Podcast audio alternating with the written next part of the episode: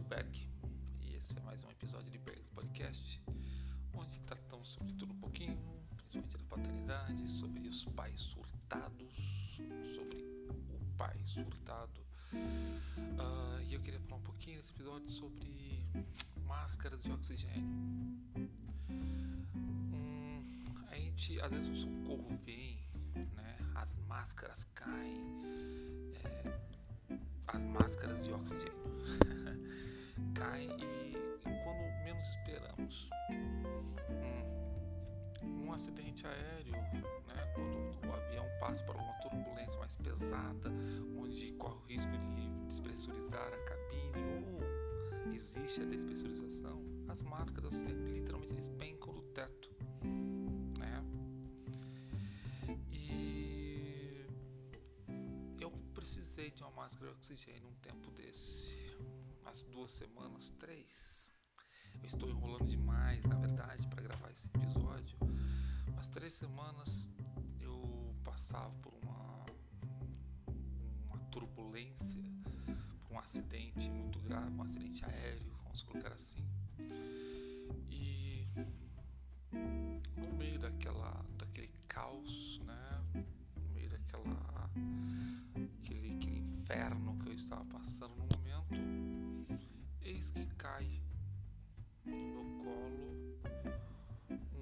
máscara, uma máscara oxigênio. Né? Que pensei eu, será que eu uso?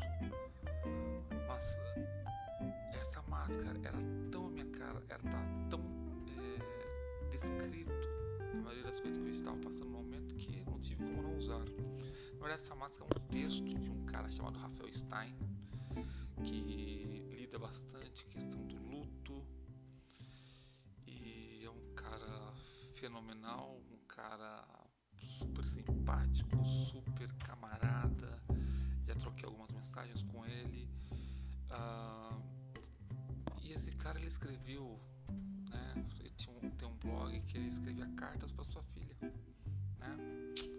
Ele não vou contar a história dele aqui, eu acho que é legal quem se interessar ir atrás do Rafael Stein, é, posso deixar no, no, no a, na, na bios a, o endereço do, do, do, blog dele, né, Cartas para Maria. E ele escreveu um texto que eu vou ler um pedaço aqui, que é justamente isso. Máscaras de oxigênio cairão automaticamente você não consegue respirar, você não vai conseguir ajudar ninguém. É simples, é fácil. Não, nem sempre é. Em caso de, em caso de despressurização da cabine, máscaras de oxigênio cairão automaticamente. Puxe uma das máscaras e coloque-a sobre o nariz e boca, ajustando o elástico em volta da cabeça. Respire normalmente. Depois auxilie a criança ao seu lado. Ele coloca, depois desse parágrafo, difícil para ele entender a importância de colocar a máscara primeiro nele para depois colocar a máscara em seus filhos. Ele perdeu a esposa, né? E aquela ânsia do pai de tentar ser o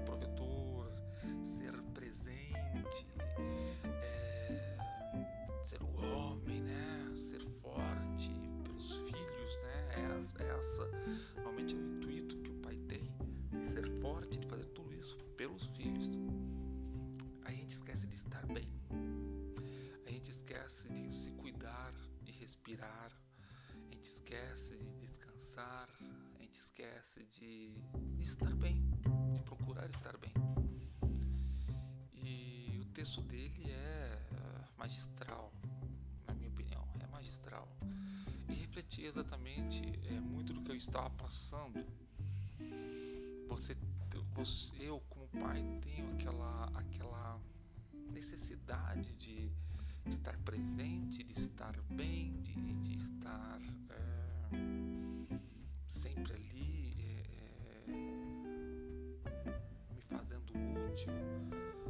Mas e quando você está tão mal, tão mal, que mal sabe quem você realmente é? Uau, Berg, parece que é meio pesado isso aí. É verdade. Eu cheguei na situação de. É, eu falo que eu desmoronei numa determinada data. Eu literalmente. Eu perdi noção do quem eu era. E quando eu falo perdi noção, não é que. Ai, você teve uma síncope, uma, um, um surto psicótico. Não.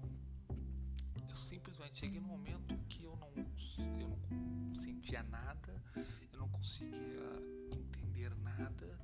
Era uma coisa tão louca que eu, a sensação realmente que eu, que eu tinha desmoronado naquele momento. Que eu não era nada. Literalmente eu não era nada. Naquele instante eu não era nada.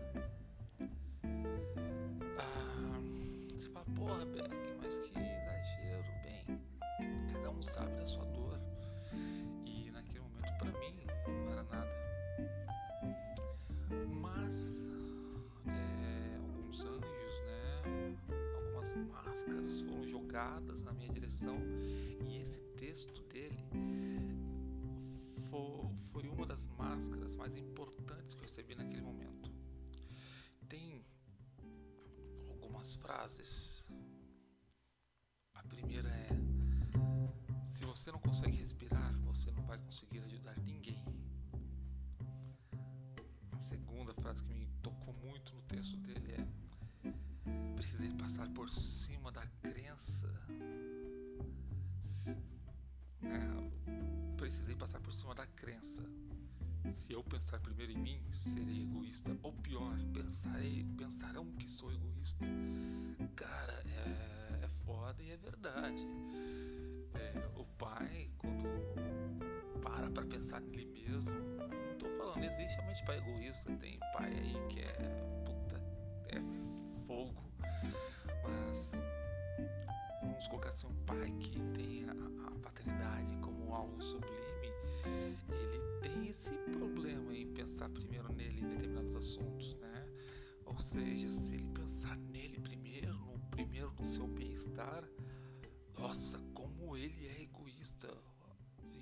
você tem sentimento para você mesmo, né? Como eu sou egoísta, meu Deus, como que eu vou fazer uma coisa assim para mim, pro meu bel prazer, ou seja, para eu estar bem?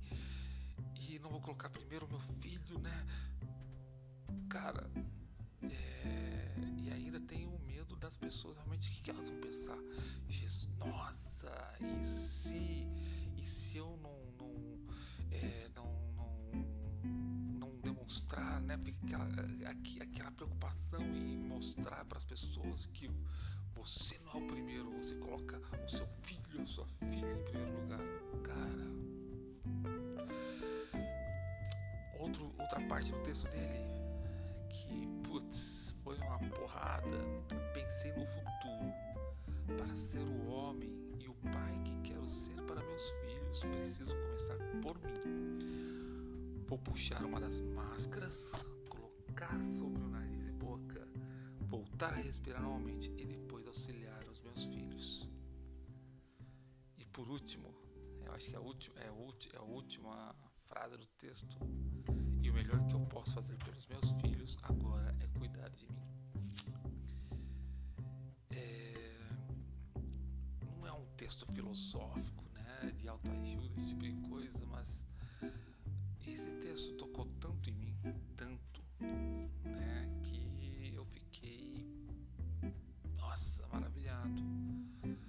E esse texto, eu acredito não ter falado isso pro Rafael e que, quiçá, ele assista esse podcast, assista esse podcast, né? escute esse podcast.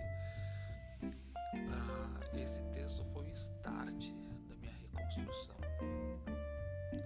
Estou em processo de reconstrução. Ainda não estou 100%, mas eu estou pensando um pouquinho mais em mim, pensando em cuidar né, um pouquinho mais de mim, me colocando em primeiro lugar em relação a algumas coisas né, que me trazem bem, que me fazem ficar bem. E esse foi um start. E veio de uma pessoa que não me conhece, que não, que não faz parte do meu convívio, que. Mas que eu aprendi a admirar bastante, né? Pela história do cara, pela história de, de como ele lida com o luto, como ele descobriu o luto, né?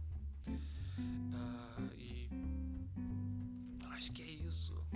Eu queria compartilhar isso que pai, mãe, vocês não é que vocês vão deixar os seus filhos em segundo mas vocês precisam estar bem. E estar bem não é você conseguir suprir todas as necessidades é, é, econômicas, por assim dizer, da, dos seus filhos, né? as necessidades materiais, mas é você estar bem para passar coisas boas, literalmente. É estranho você pensar em passar boas não tendo nada de bom.